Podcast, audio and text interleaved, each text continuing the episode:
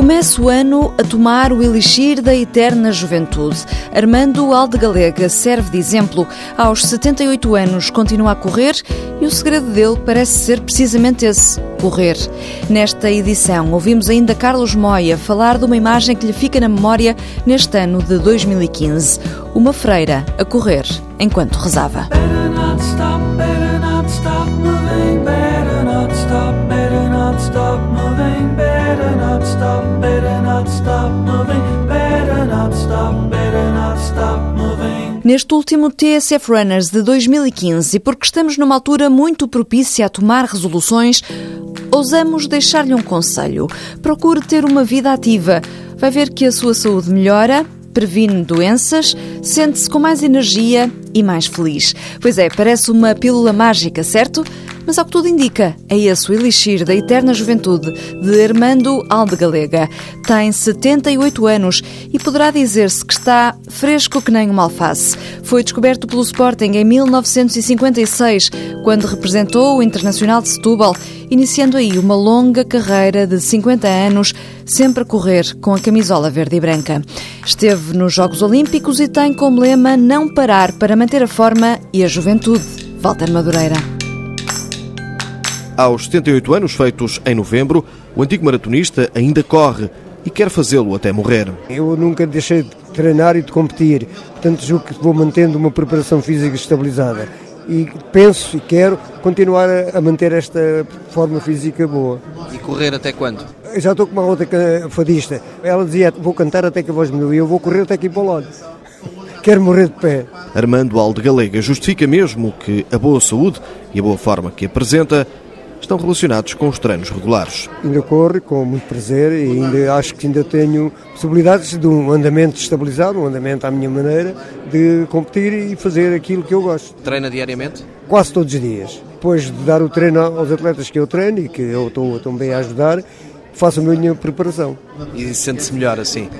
Sinto que sem correr é a mesma coisa que sem comer. Eu preciso de correr para continuar a me sentir bem, a ter a minha saúde estável. Maratonista que somou vários títulos em Portugal e esteve nos Jogos Olímpicos de 1964 e 72 em Tóquio e Munique, participa ainda em muitas provas, normalmente de 10 km, mas também espreita mais. Depende, mas normalmente é 10. O normal agora é 10, mas às vezes também perco a cabeça e faço a meia maratona. Alde Galega assistiu ao crescimento que a modalidade tem tido em Portugal nos últimos anos e em entrevista à TSF fez uma comparação com o passado e o presente. É de louvar porque dá possibilidade de que uma grande parte da população possa ter o tempo livre ocupar com a preparação física e a sua mentalidade e o seu estado físico que se vai preparar para um futuro cada vez melhor. Portanto, acho que estas iniciativas são de louvar. Iniciativas e espaços.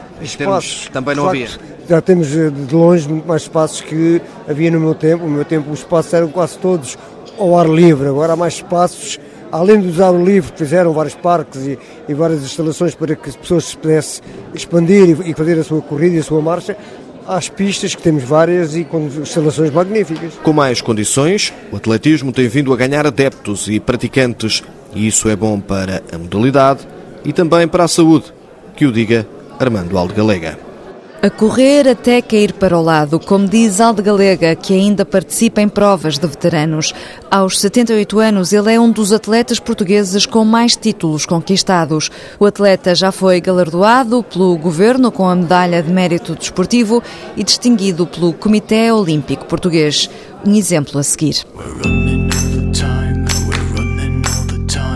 Num ano em que o trail ganhou ainda mais espaço, Carlos Moia, um dos grandes impulsionadores das corridas de estrada, diz que é bom que as corridas na montanha estejam a seguir a tendência de crescimento.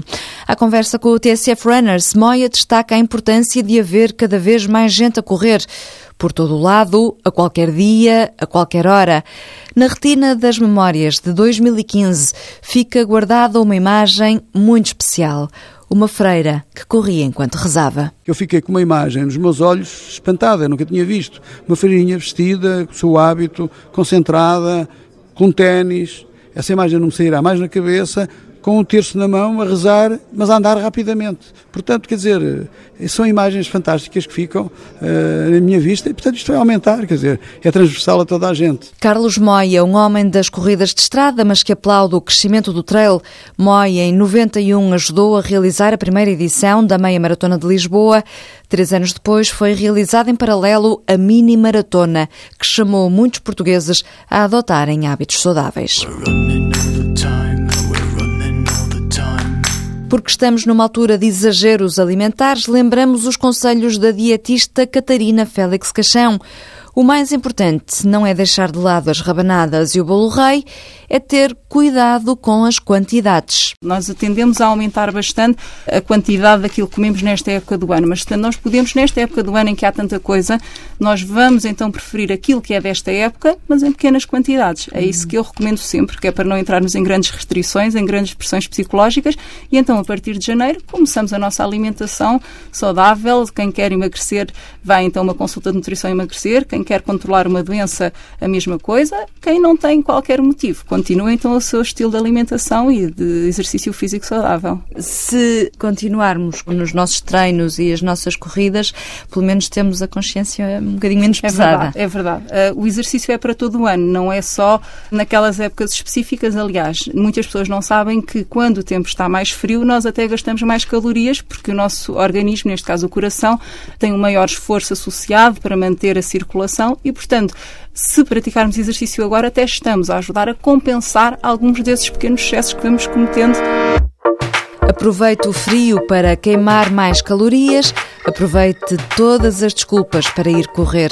Uma boa desculpa é ser o último dia do ano, outra boa desculpa é ser o primeiro dia do ano. Escolha a que lhe der mais jeito ou então escolha as duas e entre com o pé direito em janeiro. É o nome desta música com que nos despedimos de 2015.